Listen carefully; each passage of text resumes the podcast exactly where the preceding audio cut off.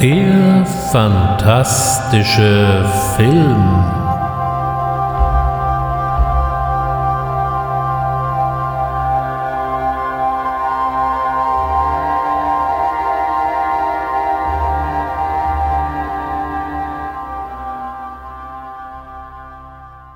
Herzlich willkommen zum fantastischen Film. Und wenn ich Sie heute mit deutlich tiefer gelegter Stimme unterhalte, dann liegt das nicht daran, dass ich mir einen neuen Voice-Prozessor geleistet habe, sondern eher, dass ich meine letzte Erkältung noch nicht ganz auskuriert habe. Auf der anderen Seite passt Grabes Stimme ja auch zum heutigen Film oder besser gesagt zu den heutigen Filmen. Denn folgendes haben wir vor nach einer kurzen, gut gemeinten Warnung. Herbert West is at the top of his class in medical school. How can you teach such drivel? These people are here to learn, and you're closing their minds before they even have a chance. What are He's brilliant, but a little weird. His experiments have always been unorthodox. It was dead. But lately they're getting out of hand. He's dead? Not anymore. Herbert West brought a lot of dead people back to life. And not one of them showed any appreciation. It will scare you to pieces. Ich lade Sie heute ein, mit mir einen Blick auf H.P. Lovecrafts Reanimator zu werfen, natürlich dann auch auf das Sequel Bride of Reanimator und den dritten Nachklapp Beyond Reanimator. Bevor wir uns aber dem Film zuwenden, vielleicht erstmal einen Blick auf das literarische Vorbild. Dieses heißt ja hier Howard Phillips Lovecraft und der ist nicht unbedingt jedem so vertraut. Lovecraft war ein Schriftsteller, lebte von 1890 bis 1937 in Providence, das ist an der Ostküste der USA. Er gilt heute als einer der bedeutendsten Vertreter der Weird Fiction. Die Weird Fiction grenzte sich von der klassischen Gothic Novel ab. Gothic Novels waren das, was wir als schlichte Geistergeschichten bezeichnen würden, wobei es da literarisch wertvolle ja durchaus gibt. Ich denke da nur an die wunderbaren, oft mit viel Latein verbrämten Geschichten von Montague Rhodes James. Den etwas abstrakteren Horror begründete dann unter anderem Edgar Allan Poe und eben Howard Phillips Lovecraft, der von Poe und seinen Werken zutiefst beeindruckt und auch beeinflusst war. Lovecraft war ein bisschen eine sonderliche Gestalt. Allein über ihn könnte man problemlos einen ganzen Podcast machen. Also möchte ich mich jetzt an dieser Stelle ein bisschen kürzer halten. Was wir heute wissen, war er wohl in jedem Fall, was man auch als hochbegabt bezeichnen würde, allerdings nicht von einer besonders stabilen Gesundheit, so dass mit Schulbesuch oder gar Studium nicht so viel drin war, etwas, was er später zutiefst bedauerte. Also fuchste er sich selber mit größter Begeisterung in alle möglichen naturwissenschaftlichen Themen ein, unter anderem eben auch in die Astronomie. Auf der anderen Seite fing er an zu schreiben und er schrieb, wie man so schön sagt, unheimliche Geschichten, die am Anfang auch noch sehr stark von seinen Vorbildern, nämlich eben Edgar Allan Poe, Algernon Blackwood, Arthur Macon oder eben auch der von mir vorhin zitierte Montague Rhodes James beeinflusst waren. Doch auch hier fand er sehr bald seinen eigenen Stil, der später in der Literaturgeschichte als das kosmische Grauen bezeichnet wurde. Lovecraft schrieb und arbeitete dabei ja auch in einem naturwissenschaftlichen Umfeld, was von zutiefsten Umwälzungen durchzogen war. Ende des 19. Jahrhunderts gab es noch Stimmen, die behaupteten, na ja, so in 10, 15 Jahren wäre die Physik durch, dann hätte man alles erforscht. Wir wissen natürlich heute, dass das ein folgenschwerer Fehlschluss war und mit der aufkommenden Atomphysik auf der einen Seite und auf der anderen Seite durch Einsteins Relativitätstheorie wurden jede Menge Türen geöffnet und man merkte, wir wissen reichlich wenig und es gibt noch sehr, sehr viel zu erforschen, was wir alles nämlich nicht verstanden haben. Vor diesem Hintergrund schuf Lovecraft eine ganze Reihe von Geschichten, in dem sich wagemutige Forscher zu weit vorwagten und sich plötzlich mit der Existenz von völlig fremden und ziemlich bedrohlichen Wesen konfrontiert sahen. Allein schon die Namen sprachen Bände und waren für menschliche Zungen eigentlich nicht gemacht. Oder wie bitte spricht man denn wirklich Cthulhu oder Cthulhu oder wie auch immer aus oder eben wie ist die richtige Aussprache von Nyarlathotep? Glücklicherweise kann ich hier und heute an dieser Stelle mit einem Dokument glänzen, was die exakte Aussprache in Zukunft wesentlich vereinfachen dürfte. Noglui, Moglonafe, Cthulhu, Relia, Wagnago, Verdachen. So fortschrittlich und naturwissenschaftlich interessiert wie Lovecraft auf der einen Seite war, desto rückwärtsgewandt und vor allem ängstlich war er auf der anderen. Er selber sah sich so als einen der letzten Gentlemen und hätte auch viel lieber in der Zeit des 18. oder 19. Jahrhunderts gelebt als in der aktuellen Zeit. Und auch die großen gesellschaftlichen Umbrüche machten ihm Angst. Und diese Angst manifestierte sich besonders in seinem Rassismus. Fremde Immigranten waren ihm ein absolutes Gräuel. Er hat übrigens zwei Jahre in New York gelebt und ein Gang durch die Chinatown von New York muss ein geradezu traumatisierendes Erlebnis für ihn gewesen sein. Diese tiefe Abneigung gegen alles Fremde auf der einen Seite und alles, was übrigens aus dem Meer stammt, auf der anderen Seite, kann man aus seinen Geschichten auch immer wieder deutlich rauslesen.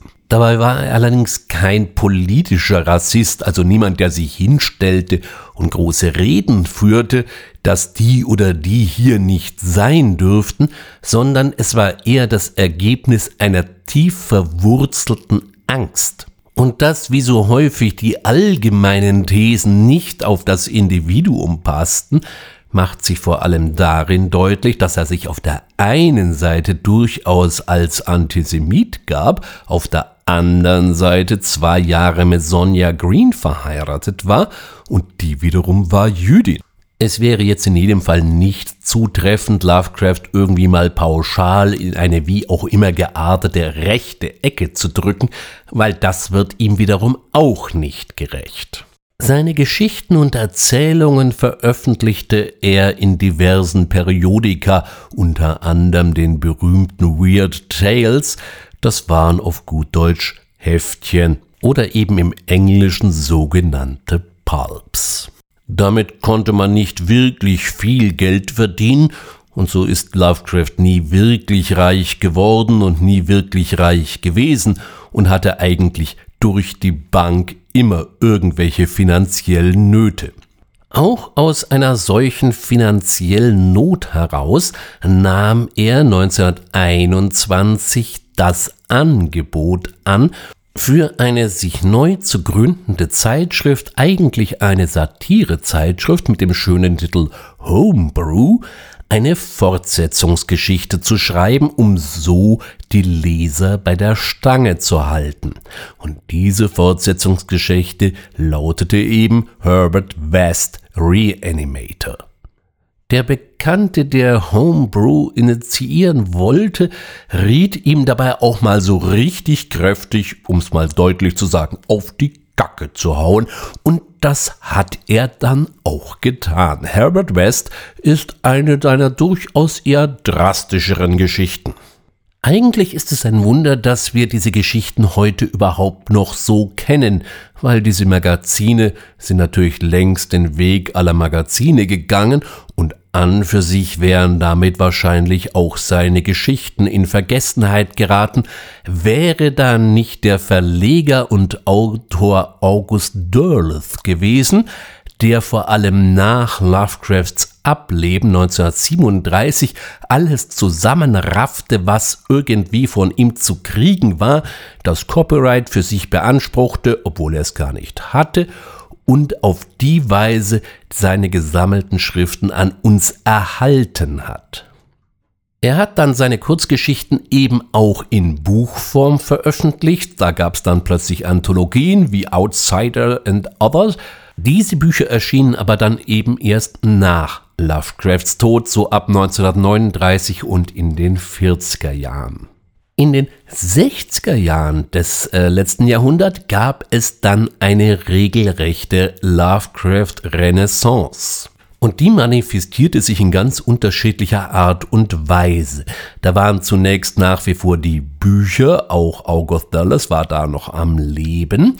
Auf der anderen Seite finden wir jetzt auch die ersten Lovecraft-Verfilmungen, und zwar 1963 mit The Haunted Palace. Das ist eigentlich ein Poe-Gedicht, aber das nahm man da nicht so genau.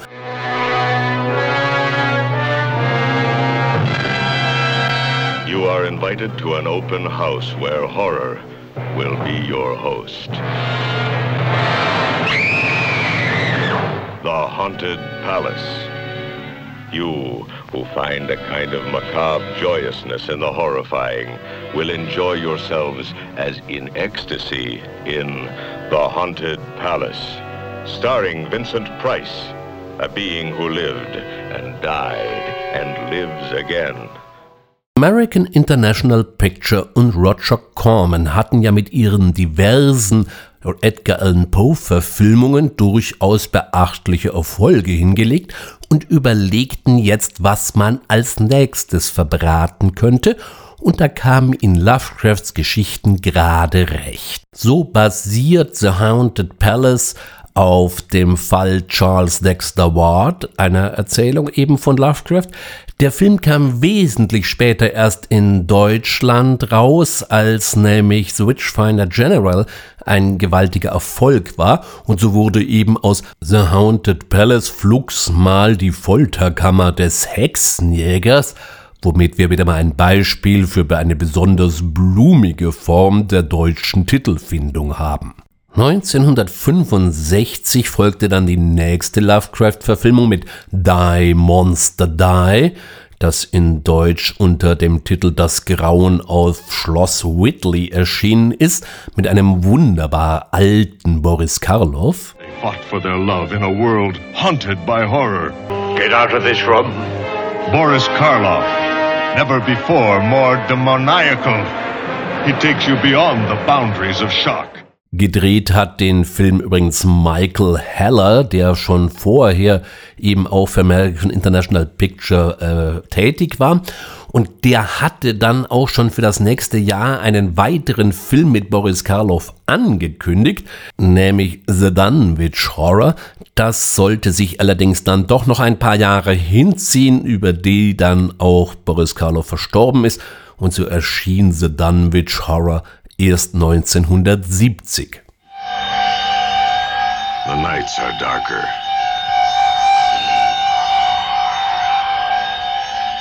And night is when it happens in the Dunwich Horror.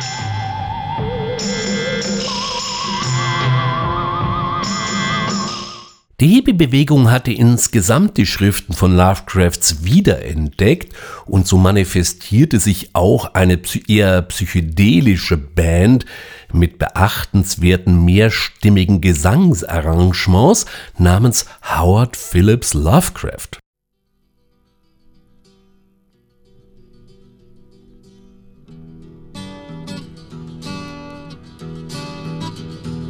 Spin, spin.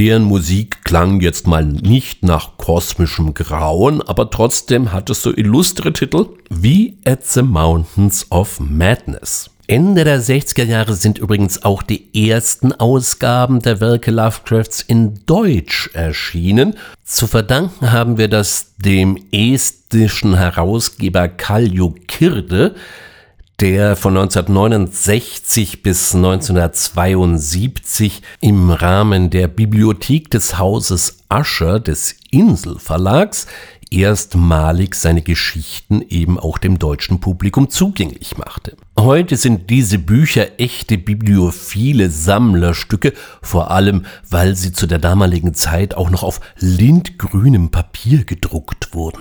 1985, und jetzt schaffen wir endlich mal den Bogen auch zum aktuellen Film, ist dann eben Stuart Gordon auf Lovecraft aufmerksam geworden. Stuart Gordon war der künstlerische Leiter des Organic Theater in Chicago, was er zusammen mit seiner Frau betrieb. Der war durch einen Bekannten auf Lovecraft aufmerksam geworden, las die Geschichte nach, und beschloss als allererst die Idee daraus, einen Film zu machen, und zwar einen Theaterfilm.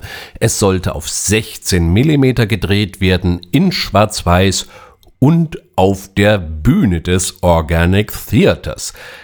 Das wiederum fand der Theatervorstand aber mal überhaupt nicht komisch und somit war diese Idee erstmal vom Tisch. Der nächste Gedanke war, daraus eine Mini-Fernsehserie zu machen. Als Gordon hier die ersten Gespräche führte, waren damals halbstündige Shows angesagt. Also hat man das Ganze jeweils ein Kapitel aus der Erzählung insgesamt zu einer Episode geschrieben, dass es jeweils eine halbstündige Show gab. Als sie fertig waren, waren halbstündige Shows aber schon wieder komplett out und jetzt hätte man gern einstündige Shows gehabt. Na gut, also hat man eben zwei Episoden zu einer Folge zusammenfusioniert. Während dieser Arbeit lernte dann Stuart Gordon den Produzenten Brian Usner kennen. Und Brian Usner kam auf mit einer ganz anderen Idee. Der meinte, vergiss die ganze Fernsehnummer, wir machen einen Kinofilm aus dem Reanimator. Die Story wurde also noch einmal überarbeitet, vor allem aktualisiert. Man wollte ja keinen Kostümfilm machen, der irgendwo in den 20ern spielte, sondern das Ganze sollte im Hier und Jetzt stattfinden. Es wurden einige Gestalten noch hinzugeschrieben und so entstand das eigentliche Drehbuch. Für die Titelrolle des Herbert West gewannen sie Jeffrey Combs, der zwar mit dem literarischen West nun mal sehr wenig zu tun hat, aber einfach mit seinem ganzen Gehabe und vor allem diesem wunderbaren Kassengestell der Inbegriff des cinematografischen Herbert West wurde. Er spielt diesen besessenen Mediziner, der sich einfach in den Kopf gesetzt hat, ein Serum zu finden, um Tote eben wiederbeleben zu können und so den Tod quasi als Krankheit zu überwinden. Als Identifikationsfigur spielt Bruce Abbott den Dan Kane, der sozusagen der normalere von den beiden ist. Bruce Abbott hat sich übrigens mittlerweile komplett aus dem Film- und Schauspielgeschäft zurückgezogen und ist heute Architekt und Künstler. Und als Gegenpart und quasi Nemesis zu West konnten sie David Gale gewinnen. David Gale hat einen Haufen Fernsehen gemacht, wenig wirklich im Kino gedreht, erweist sich aber eben gerade als Dr. Hill als unglaublicher Glücksgriff. Und so werden eben fröhlich Leichen wiederbelebt. Leider geht das eben nicht ganz ohne Nebenwirkungen ab, denn meistens sind, zumindest nach Wests Meinung, die Leichen bloß nicht frisch genug und so ticken die immer völlig aus und sorgen für jede Menge ungeplante Ereignisse. Stuart Gordon machte dabei mal überhaupt keine Gefangenen und feierte hier ein geradezu bis zur damaligen Zeit fast beispielloses Blätterfeuerwerk ab, was völlig ins Absurde abdrehen kann und den Zuschauer geradezu einlädt, sich völlig verdattert die Augen zu reiben, von wegen das machen die doch jetzt nicht. Doch, natürlich machen sie das. Klar, dass bei so viel überzogener Action die ganze Sache nicht mehr zu ernst zu nehmen ist und das Ganze durchaus deutlich parodistische Züge trägt. Heute sind vom Reanimator zwei verschiedene Fassungen im Umlauf. Einerseits die 86 Minuten Fassung, die sogenannte Unrated Fassung und auf der anderen Seite eine sogenannte integrale Fassung, die doch immerhin schlappe 104 Minuten aufweist. Doch hier sollte man nicht nur nach der Laufzeit gehen, weil ganz so einfach ist es eben nicht. Es gab noch ein paar mehr Fassungen. Es gab eine R-Rated-Fassung, die war auch schon mal gegenüber der Unrated um 9,5 Minuten länger, dafür aber was die Gore-Szenen angeht, doch um einiges entschärft und einiges umgeschnitten. Dann gab's noch eine TV-Version, die war natürlich nochmal gekürzt und teilweise ziemlich brutal umgeschnitten. Und aus diesem ganzen Kuddelmuddel hat man dann diese sogenannte integrale Fassung geschaffen. Die ist zwar jetzt die längste und weist jede Menge zusätzliche Handlung auf, ist aber nicht unbedingt die beste. Die Rohschnittfassung, deswegen existierte so viel Material von Stuart Gordon, muss irgendwas um zweieinhalb Stunden betragen haben. Also die war richtig lange. Und Lee Percy war derjenige, der Cutter, der das Ganze auf 86 Minuten eindampfte und damit eben auch für das notwendige Tempo im Film sorgt. Wie gesagt, die integrale Fassung packt dann noch jede Menge Handlungsfäden mit rein, die den ganzen Film aber auch deswegen nicht besser oder inhaltsschwerer oder spannender machen. Ein weiterer interessanter Punkt in Reanimator ist übrigens der Soundtrack, die Musik. Die wurde von Richard Band zugeführt, aber wenn man sich das Titelthema so anhört, so kommt einem das zunächst einmal entfernt bekannt vor.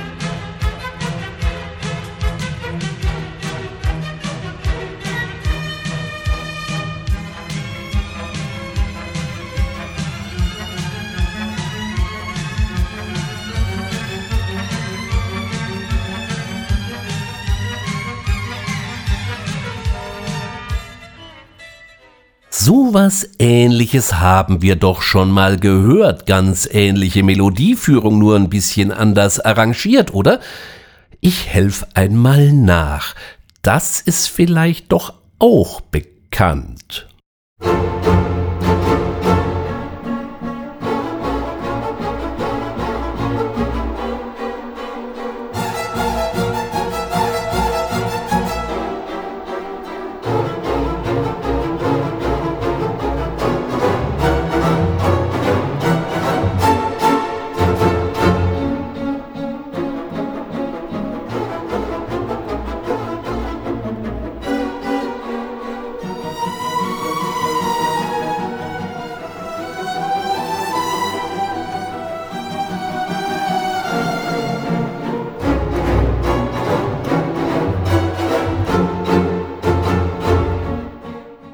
Hier ist das Titelthema zu Psycho von Alfred Hitchcock. Bernard Herrmann, der Hauskomponist von Hitchcock, lieferte hier eben die entsprechende Musik dazu. Richard Band hat seinen Titel durchaus als eine Hommage und eine tiefe Verneigung vor Bernard Herrmann gesehen. Und wer genau zugehört hat, der wird gemerkt haben, die beiden Titel unterscheiden sich schon recht deutlich dahingehend, dass Herman komplett auf Streicher setzte und Band das dahingegen etwas rhythmischer, man, man könnte es fast sagen, ein bisschen poppiger arrangiert hat. Die Die Hard Bernard Herrmann Fans liefen natürlich Sturm und brüllten, man hätte den schönsten Soundtrack der Welt verhunzt. Richard Band wird nicht müde zu bestätigen, dass er für seine Arbeit in Reanimator von Seiten von Bernard Herrmann oder den Erben desselben nie irgendwie angegriffen, verklagt oder irgendwie beschimpft wurde.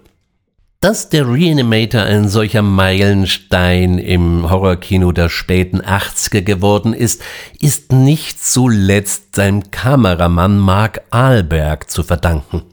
Der war ein alter Hase, was Kino anging. Stuart Gordon wiederum kam ja gerade erst vom Theater und war ein Theaterregisseur, auch im Denken und auch im Handeln. Das heißt, er stand im Licht rum, hatte manchmal völlig schwachsinnige Vorstellungen, wie die Szene auszuschauen hatte. Alberg hat dann immer gemeint, jetzt schau mal durch die Kamera, schau mal, das sieht doch so hier beschissen aus, von deiner Seite sieht's gut aus.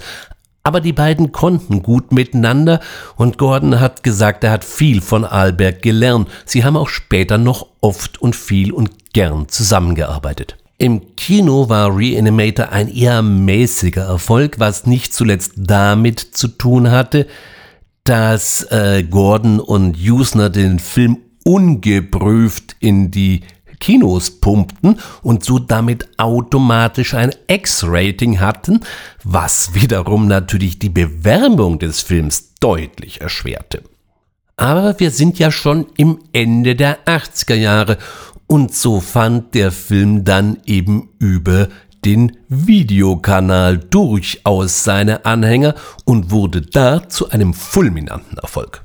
Trotzdem sollte es bis 1989 dauern, bis man wieder den Herrn mit dem grünen Leuchtstoff in der Spritze auf der Leinwand bzw. auf dem Bildschirm bewundern konnte. Herbert West is not just your ordinary doctor. Others dare not dream what we are about to do. He intends to make medical history This is no longer about just reanimating the dead. with the help of Daniel Kane It's never gonna work. She's gonna be uncontrollably spastic. and a few select friends. West took my body, but he cannot take my mind. He's about to bring his dream to life. And God created woman. Someone old, What's dead is dead. someone new, It is some kind of joke, right, man? How dare you judge my work? someone borrowed, Who is she? someone blue. This morbid doodling with human body parts. Is this what it's all about? Something so shocking. It must be true. H.P. Lovecraft's Bride of Reanimator. Brian Usner hat in der Zwischenzeit mit Stuart Gordon noch ein paar weitere Filme produziert, so wie zum Beispiel From Beyond. Es ist auch eine weitere Lovecraft-Adaption oder auch den oft völlig zu Unrecht vergessenen Dolls. Ein sehr, sehr spaßiger und außerordentlicher vergnüglicher Puppenhorrorfilm. Auch führte sich Usner jetzt auch selbst als Regisseur berufen und realisierte Society, auf den ich jetzt heute mal noch nicht näher eingehen möchte, nur so viel, wer jemals wissen wollte, wie ein Arschgesicht ausschaut, der solle doch mal bitte einen Blick in diesen Film werfen. Society brachte übrigens Usner und den Effektkünstler Screaming Mad George zusammen, der übrigens gar nicht so amerikanisch ist, wie der Name zunächst klingt, sondern der ein gebürtiger Japaner ist. Und wir wissen ja, wenn Japaner anfangen, Horrorfilme zu machen oder sich um Spezialeffekte kümmern, kann es etwas bizarrer werden. Und bizarrer wurde es mit dem ersten Sequel zum Reanimator, nämlich mit Bride of Reanimator. Die Parallelen zu Bride of Frankenstein von James Whale sind natürlich hier durchaus beabsichtigt, wenn die beiden Filme natürlich auch nicht wirklich viel miteinander zu tun haben. Jusner gelang es wieder, die alte Truppe zusammenzustellen. Das heißt, wir haben wieder Bruce Abbott, in Form von Dr. Kane. Wir haben wieder David Gale, der war offensichtlich sehr leidensfähig als Carl Hill oder besser gesagt das, was von ihm noch übrig ist. Und Jeffrey Combs darf mal wieder die Spritze führen. Wer beim Reanimator glaubte, da geht nicht mehr mehr, der kann sich bei Bride of Reanimator eines Schlimmeren oder Besseren, das ist eine Frage des Geschmacks, belehren lassen. Hier geht es jetzt wirklich teilweise sehr bizarr zur Sache, wobei die Ideen, die hier verbraten werden, durchaus immer noch einen Hintergrund bei Lovecrafts Geschichte haben. Auch da schafft es West immer irgendwelche Körperteile wieder zu beleben und irgendwelche eigenartigen Hybridwesen zu schaffen, aber was uns hier jetzt da serviert wird, ist schon ganz ausgesprochen interessant. Diese Experimente gipfeln dann eben in The Bride of Reanimator und ich mach nur so viel verraten. Die alte Floskel Ich schenk dir mein Herz gewinnt in diesem Film eine völlig neue Bedeutung. Auch hier geistern wieder zwei verschiedene Fassungen rum. Bitte von der R-Rated-Fassung mal ganz dringend die Finger lassen. An dieser Stelle kann ich nur die Mediabooks aus dem Hause Cape Light empfehlen. Die haben für alle drei Filme sehr, sehr hübsche Ausgaben vorgelegt, die nicht nur gut gemacht sind, sondern auch hochinformative Booklets beilegen. Also wirklich ein Fest für jeden Sammler. Jetzt habe ich natürlich ein bisschen vorgegriffen, denn ich sprach ja jetzt schon von drei Filmen. Dabei haben wir erst zwei auf der Line. Den dritten, ja, da dauerte es ein bisschen und zwar bis 2003, bis dann Beyond Reanimator erschien.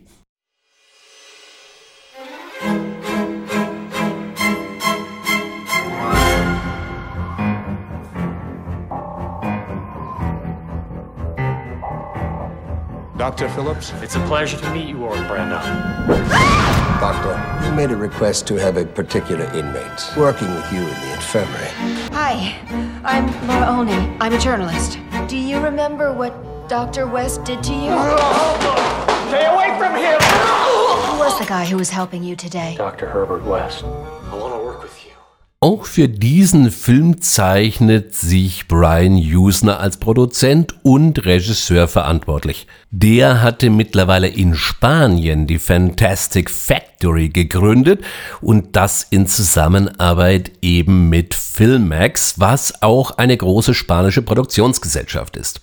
Das ist in diesem Zusammenhang nicht ganz unwichtig, weil dadurch eben auch das Ganze eine eher spanisch-amerikanische Produktion wurde mit einer deutlichen Betonung auf Spanisch. So ist das einzige Gesicht, was uns hier noch vertraut vorkommt, ein natürlich etwas in die Jahre gekommene, aber naja, das ist nun mal der natürliche Lauf der Dinge, Jeffrey Comp, der nach dem ganzen Chaos von Bride of Reanimator ja mittlerweile im Knast sitzt und da schon seit 13 Jahren sitzt.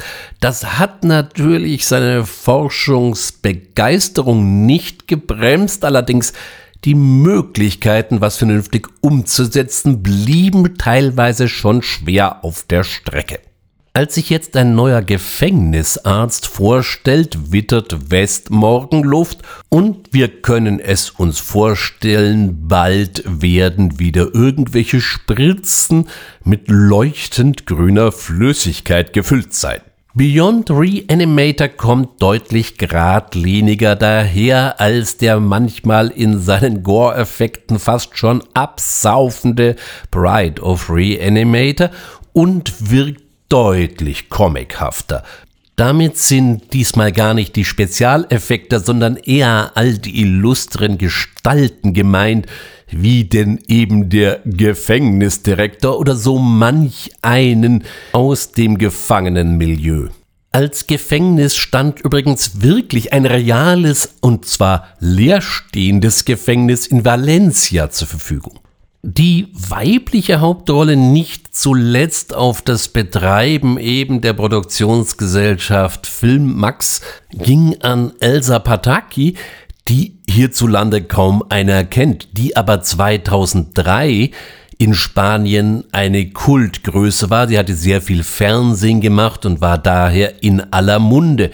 Das gleiche gilt für die eher komisch angelegte Rolle, die der Komiker Santiago Segura übernommen hat. Auch er war 2003 im lateinamerikanischen Umfeld durchaus eine feste Größe.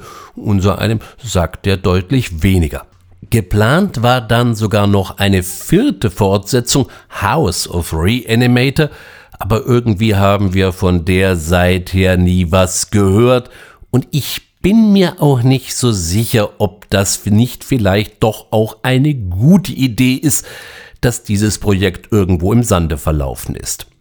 In einem Interview hat Brian Usner mal verraten, dass dieses House of Reanimator irgendwie im Weißen Haus spielen sollte, Vielleicht könnte man diesen Film dann, falls er doch irgendwann mal entstehen sollte, eine völlig neue Bedeutung geben als Based on True Events, in dem Jeffrey Comp dann eben mit einer grünen Spritze Donald Trump erschaffen hat. Erklären würde das so manches. Aber auf der anderen Seite ist es ganz gut, dass es eben nur diese Trilogie gibt. Man muss nicht jede Kuh melken, bis sie Blut gibt. Das geht meistens, und das wissen wir aus zu vielen anderen Franchises, ganz schwer auf die Qualität. Alle drei Filme haben ihre hellen Momente, alle drei Filme sind in ihrer Art und Weise einzigartig und daher durchaus und rundherum von mir zu empfehlen. Diese ganze Trilogie hängt und steht und fällt eben mit Jeffrey Combs als Dr. West, der ihn wirklich ganz hervorragend gibt. Jeffrey Combs hat übrigens auch noch eine ganze Menge andere Sachen gemacht, auch relativ viel mit Stuart Gordon. Er gehörte übrigens auch zu einer der ganz wenigen Schauspieler, die zwei Rollen in äh, einer Serie begleiten durften. So taucht er mit zwei verschiedenen Charakteren in Deep Space Nine auf. So gab er einerseits die diversen Worte Veyun und auf der anderen Seite den Ferengi Brandt. Nun, spätestens in der Ferengi-Maske hat man ihn kaum noch wiedererkannt. In der nächsten Ausgabe des fantastischen Films werden wir mal wieder die Erde verlassen, uns in unendliche Weiten begeben, denn Schrecken und Weltall liegen oft gar nicht so weit auseinander. Wie immer lade ich an dieser Stelle zur fröhlichen Spekulation ein, was ich mir für die nächste Woche aufs Tapet geschrieben habe. Wenn Sie es noch nicht getan haben, so empfehle ich Ihnen spätestens an dieser Stelle den fantastischen Film zu abonnieren. Es lohnt sich. Ich weiß auch schon, was als übernächste Folge kommen wird und bedanke mich an dieser Stelle schon mal bei einem meiner Hörer für die Anregung. Mit anderen Worten, wir werden noch viel zu besprechen und viel Freude an fantastischen Filmen haben. Bis dahin wünsche ich Ihnen, wie immer an dieser Stelle, eine gute Zeit. Bedanke mich, wenn Sie mir, wie immer, bis hierher gefolgt sind. Schauen Sie fantastische Filme. Bis nächste Woche. Ihr Ulrich Wössner.